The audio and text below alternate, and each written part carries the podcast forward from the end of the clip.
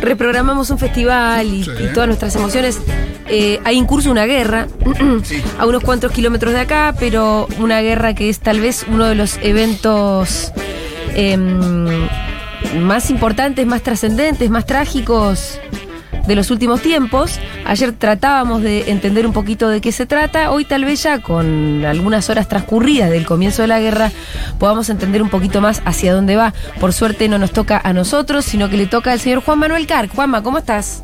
¿Cómo andas, Julita? ¿Todo bien? Bien, todo bien, acá estamos. Te enteraste Muy que el bien. festival se reprogramó para el martes, ¿no? Sí, eh, había algunos chistes sobre la banda que en Twitter, sí, digo. conociendo Rusia. Sí, de hecho algunos decían eh, que el Evil eh, Like sería desconociendo Ucrania. Igual son Sí. chistes de Twitter, pero sí, bueno, sí, sí, sí.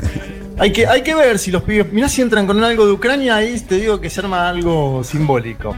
Como decía Ifito. Sí. No, a- a- hablemos ahora un poquito en serio de lo que está pasando, que, que creo que es eh, fuerte, ¿no? Una, una ofensiva de Putin que sigue, hay que decirlo, ¿no? Es el primer hecho para destacar. Pasaron 36 horas y sigue. Yo ayer decía que estaba focalizado en el este, yo creo que ya se extendió eh, a- de lo que era el denominado Donbass. De hecho, hubo fuertes ataques eh, a bases militares en diversas ciudades de Ucrania. Y Putin termina tomando el control de un aeropuerto militar cercano a Kiev y también controla Chernobyl, eh, con todo lo que eso implica. Me interesaba hoy, si les parece, ver cómo está el escenario geopolítico mundial ante esto. ¿sí? Sí. Porque que Putin avance significa también que otros no lo hacen de la misma manera. Eh, y estoy hablando particularmente de los Estados Unidos de América, eh, que tuvo ayer un discurso, Joe Biden, donde dijo directamente que nuestras fuerzas eh, no se van a involucrar. A ver, escuchamos si les parece ese primer audio de Biden como para Sí. comprender qué posición tiene Estados Unidos en este momento.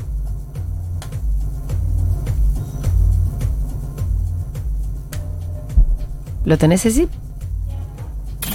Putin is the aggressor.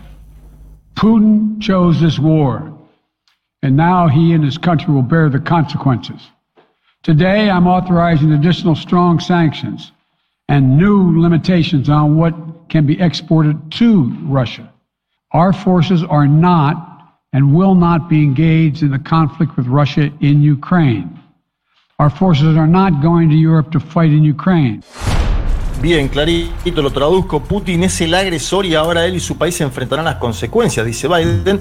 Hoy estoy autorizando sanciones adicionales y nuevas limitaciones sobre lo que pueda ser exportado hacia Moscú. Nuestras fuerzas no se van a involucrar en el conflicto, no irán a Europa a combatir en Ucrania.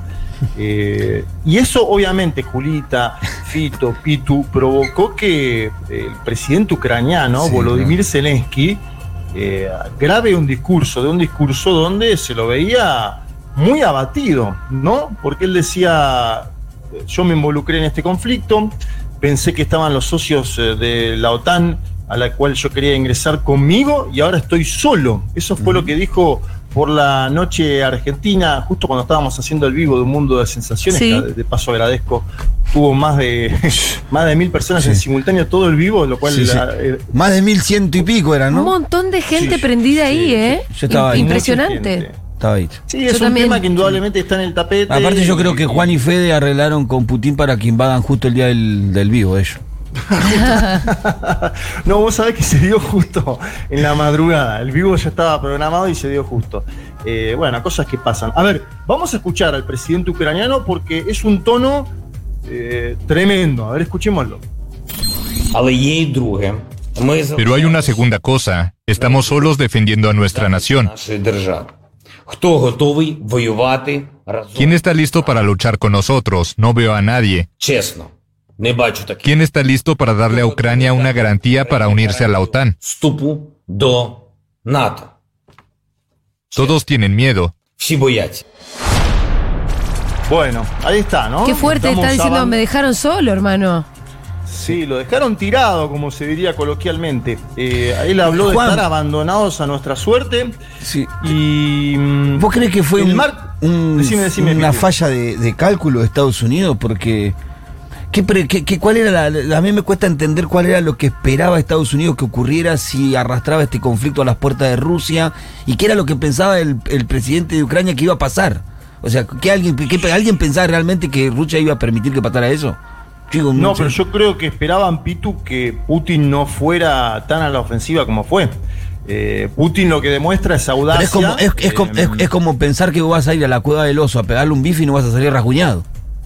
Sí, hay acuerdo, pero Putin también juega. Vos fíjate que Putin le hace un llamado a, a Macron y le dice: Voy a declarar la independencia, eh, voy a avalar la independencia, mejor dicho, de Donetsk y Lugansk, estos dos lugares del Donbass, y Macron no le creyó. Y Putin después fue y lo hizo. Eh, la política también tiene que ver con las decisiones que algunos toman. Y no pensó Europa que Putin iba a ir hasta estas consecuencias, hasta este momento, ¿no? Eh, me parece que es muy fuerte el discurso de Zelensky. Porque cuando. Porque Sí. la, lo- lo- yo tomo esto de las declaraciones de China, ¿no? Porque China es la más clara que dice, ¿qué pens- eh, esto es producto del intento de extender la OTAN y qué esperaba que pasara la OTAN cuando hicieran eso. Sí, ahora voy a volver a China, Pitu, me, me viene Perdón, bárbaro lo perdón, que decís, perdón, porque. China. No, no, China está jugando un papel, te digo. eh, vamos, vamos a analizarlo un poquito después. China está jugando un papel de, de- de incluso mediador, Sí. se diría, obviamente, Sí, es un aliado de Vladimir Putin, pero está jugando un papel de mediador que Estados Unidos hoy no sé si no puede jugar o no se lo ve en esa posición. Eh, mientras pasaba esto, eh, la Cancillería de Boris Johnson anunciaba que estaban izando banderas ucranianas en las embajadas en todo el mundo. Eh, hay, hay mucho esto, me- estoy viendo a Europa como demasiado Instagram para este Putin que es más formateado en el siglo XX, ¿no? Claro. Acuérdense que Europa también pone la bandera ucraniana en la puerta de Brandenburgo ahí en Alemania. Es como una especie de te apoyamos, pero simbólicamente. Y fíjense los otros anuncios que hubo. La, la UEFA anunció que mueve Sí. la final de la Champions League de San Petersburgo a París, Pitu. Sí, sí, sí, la sí. Fórmula la, la Fórmula 1 cancela una competición en Sochi. Sí. Eh, No hay hay- un equipo alemán que hay no- un equipo alemán que saca la publicidad Sí. de Gazprom. Claro. Son todos anuncios simbólicos. No dejaron entrar ¿no? al presidente de- del, del Chelsea porque tiene vínculos comerciales con Putin, según Inglaterra. Bueno. ¿Quién no. ¿Y quién no, No lo dejaron entrar a, a Inglaterra. Aparte es un tipo muy poderoso, ¿qué? Pero Abramovich no. Sí, ese, A ese, ah, ese. mira. A mí me parece todavía, ahora voy a ir a las sanciones nuevas que están evaluando aparentemente la Unión Europea, que es muy simbólico y por eso digo, no esperaban esto, me parece. Creo que esto está claro, que no esperaban que Putin escale como escaló. Una de las cosas importantes que pasó hoy, y voy a lo de China, que, que mencionabas, Pitu, que es importantísimo, habló el portavoz chino, Wang Wenbing. Dijo, más o menos, que entiende las preocupaciones de seguridad que planteó el gobierno de Vladimir Putin, pero que ahora es el momento de fomentar el diálogo y la negociación. Fíjense cómo China dice, hay que fomentar el diálogo, la negociación. Él dice, eh, esto no es el siglo XX, dice China eh, eh, en un momento determinado, como mostrándose por encima del conflicto, eh, y destaca nociones de soberanía e integridad que son marcadas en propósitos de la ONU. A mí me parece que la estrategia china es eh, buscar pescar en la orfandad internacional. Hay una ausencia de grandes liderazgos. La verdad que. Posicionarse si como mi- alguien, ¿no? Si uno mira a Europa, a ver, no sé qué hubiera hecho Angela Merkel porque no estaba en el cargo en Alemania, pero indudablemente lo de Olaf Scholz eh, en este momento histórico, bueno, él está empezando a, a- a gobernar Alemania y le toca a esta, una parada brava.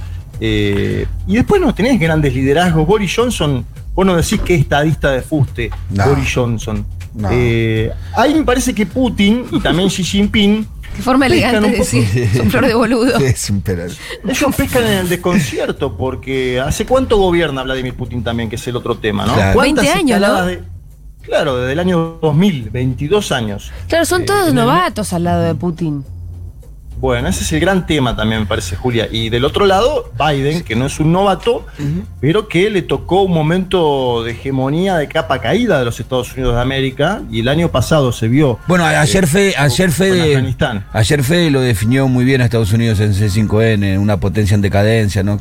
Que, el- que el Sí, tema es- es saber cómo va a ser esa decadencia, si va a ser al estilo inglesa o distinto. Totalmente de acuerdo. eh, si, es, si es elegante como el declive inglés Sí. o si es... eh, en general los declives son, eh, bueno, te vas cayendo y vas tirando trompadas Claro. mientras, ¿no? Que- Claro, que trompadas al también- aire, torpemente, Sí, aferrándote al poder. Sí, te convertís en peligroso. ¿no? Claro, exacto.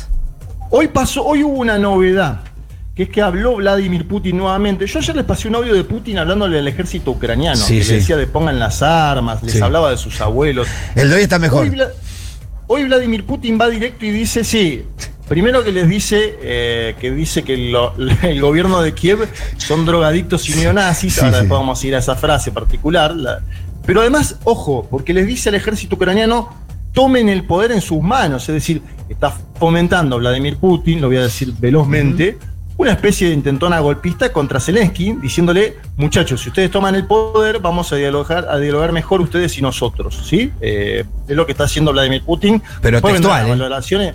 ¿Cómo? Textual, no es que fue. Textual. Tomen el poder en sus manos, le dice. Quiero que lo escuchemos y yo lo voy a traducir porque es algo de, las- de los últimos minutos. A ver Еще раз обращаюсь к Una vez военнослужащим más hago un вооруженных сил llamado a Украины. las Fuerzas Armadas Не ucranianas. позволяйте неонацистам No и permitan que los neonazis использовать utilicen a ваших sus детей, hijos, ваших жен esposas y стариков ancianos в качестве como живого escudos щита. humanos. Tomen el poder Берите власть en в sus свои manos. Похоже, нам Parece с вами que nos будет será más легче fácil договориться, llegar a un чем с acuerdo этой шайкой con ustedes наркоманов и неонацистов, que con esa которая banda de засела в Киеве. drogadictos y neonazis que se han instalado en Kiev. A la mierda. No, no. ¿Qué hay de cierto en esta acusación permanente de que son nazis? Bueno, a ver, eh, uno no, se, no podría decir eso eh, de forma directa de Zelensky, ¿no? Que, que- que- que tiene eh, antepasados eh, judíos, no podría decir eso de Zelensky. Sí es cierto que hubo algunos miembros de su gobierno que hoy no están en funciones que sí estaban de alguna forma vinculados, ¿no? No sé a dónde más llega la acusación de Putin, me parece que va Pero más... no eh, sería una, una posición muy central a este grupo, es más marginal, ¿no? Sí, sí, habría, habría una posición eh, neonazi que no, tendría, que no tendría hoy la centralidad que denuncia el presidente Putin. Lo que pasa que también es una forma de argumentación. Claro, ¿no? bueno, hoy el, hoy el canciller ruso, la argumentación de la, de la invasión giraba alrededor de esto, de, de un gobierno que intenta denostar la cultura rusa, eh, prohibiendo Sí. su idioma y persiguiendo a quienes son prorrusos y acusando de neonazis a quien gobernaban, cuando, para mi entender, las verdaderas razones de la invasión tienen que ver con la seguridad nacional de Rusia.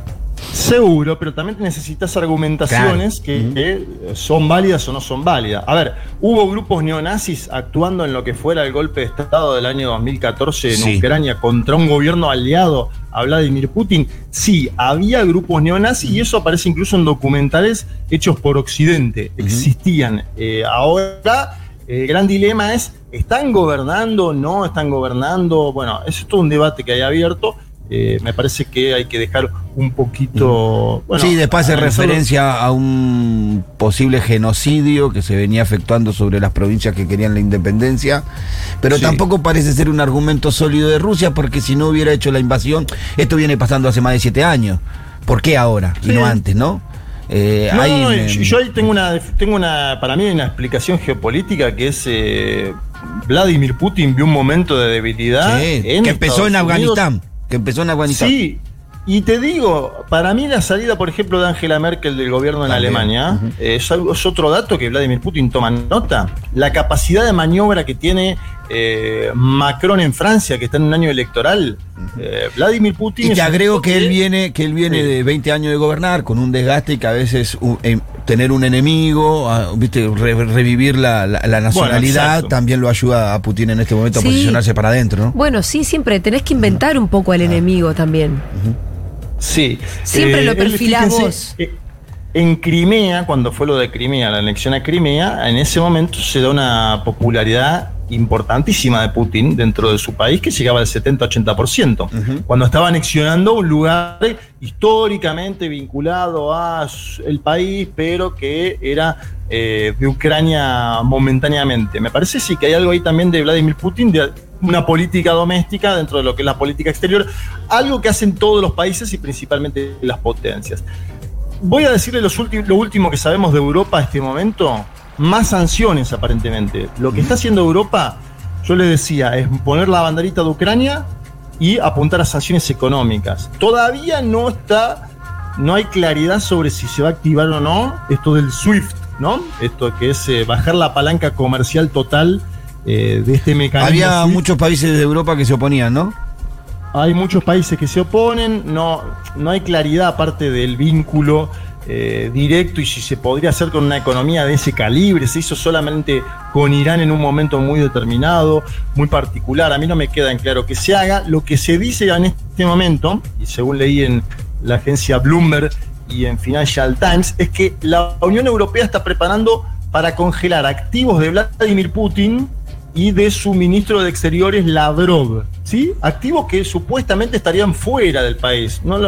Esto siempre es bien bravo cuando se hacen este tipo de anuncios, eh, dar cuenta de la magnitud que podrían llegar a tener. Pero bueno, ellos dicen vamos a ir por activos, es decir, bienes del presidente norte, eh, del presidente de la Federación Rusa y de su ministro de Exteriores, Sergei Lavrov. Eh, me parece ahí que todavía sigue siendo mm, acciones que, que no van al fondo y que es una decisión también no ir al fondo, porque esto es lo que mencionaba Zelensky antes, ¿no? La soledad que él siente. Sí. Eh, hay muchos memes dando vueltas. Viste que hay, también mucho escándalo sobre los memes, este conflicto y demás. Yo digo, eh, eh, en, en momentos de grandes crisis a veces el humor también nos puede ayudar a entender algunas cosas. Y efectivamente lo que marca Zelensky es que lo han dejado solo, que le dieron... hay un meme que es, eh, le- dan una espada, le dan y, y le dicen anda, pelea vos. Y se quedó solo Ucrania en un punto. Che, ¿cuál es el conflicto con los memes? Como esto de que todo vamos a responder siempre con boludeces. Sí, pero aparte, como no, sí, qué sé yo. No, pero yo te voy a Eh, decir una cosa, mira, Charles cuando... Chaplin en su momento hizo. Sí, y, lo- Bueno, y lo- los grandes, em, los que hacen, los que hacían los car- no me sale ahora la palabra, pero como estas viñetas que son una sola imagen con un chiste. Em, me sale como cartoonist, pero no sé si dirán es, si esa es la palabra. Yo cuando estudié la Segunda Guerra Mundial en la escuela, Sí. parte de las fuentes para estudiar la Segunda Guerra Mundial eran los chistes que se publicaban en los diarios. En las tapas. Eh, claro, de, y que muchas veces Sí, era expli- una explicaban caricatura que- la caricatura, digamos, que explicaban en una sola imagen y con un chiste el conflicto, este, no sé, eh, Potsdam, Yalta, viste, como cosas re importantes, pero era una de las fuentes para, para entender, o sea, nunca hubo solemnidad, porque eso tampoco resuelve nada, la verdad.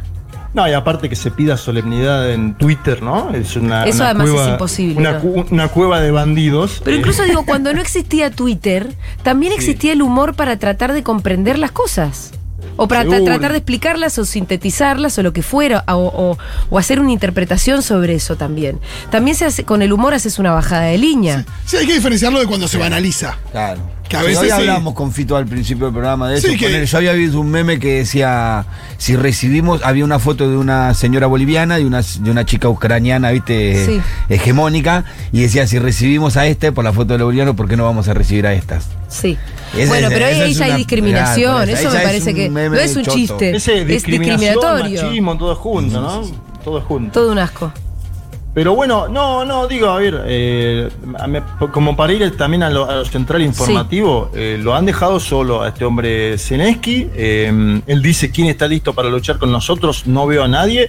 Y efectivamente a mí me parece ya que la decisión de Vladimir Putin es que caiga el gobierno ucraniano. O sea, no, no me quedan dudas que ya es el objetivo de Vladimir Putin. Hoy cuando le está diciendo directamente al ejército, muchachos, tomen el poder ustedes en sus manos, casi que diciéndole hagan un golpe de Estado y vamos a negociar de forma conjunta. Me parece que Putin hoy ya está buscando eso y veo a la OTAN, a Europa y a los Estados Unidos de América en una actitud muy pasiva, muy simbólica, discursiva, estamos con ustedes, pero pasiva. No sé si pudieran hacer más, también eso es la verdad. Eh, no, sé, no sé cuánto más se pudiera hacer, pero Vladimir Putin pesca en ese desconcierto. Y a China la veo a la distancia, mirando con altura los acontecimientos, como muy cómoda, ¿no? Como dejando hacer también un poco. Es un mundo muy convulsionado este. Estamos viendo el declive de la principal potencia de este Sí. planeta, de los Estados Unidos de América, que tiene un presupuesto 12 veces mayor a quienes le siguen eh, en términos militares y que no puede ganar un conflicto. Ese es el otro dato también. Y que ya ni siquiera no es que dice voy a darlo, voy a dar la batalla en Ucrania. Ni voy. ¿Sí? Después de lo que me pasó en Afganistán, no voy a pisar Ucrania, dice Estados Unidos. Todo un dato. Perfecto. Juanma, excelente columna como siempre. Abrazo grande, chique. Nos Ah, vemos el día martes. Nos vemos el martes, señor. Acá Jorge muy bien me apunta sátira gráfica. Muy bien. Pasa Ah, que yo no, quería parecer muy cheta, pero como lo estudié en inglés, eh, no me acordaba tampoco el, el nombre en inglés, entonces bueno, me hice un matete. Un abrazo, Juan Manuel Car. Abrazo grande, chau, chau, Chau, chiques. chau. Seguro la Habana 2022. Claridad en la confusión.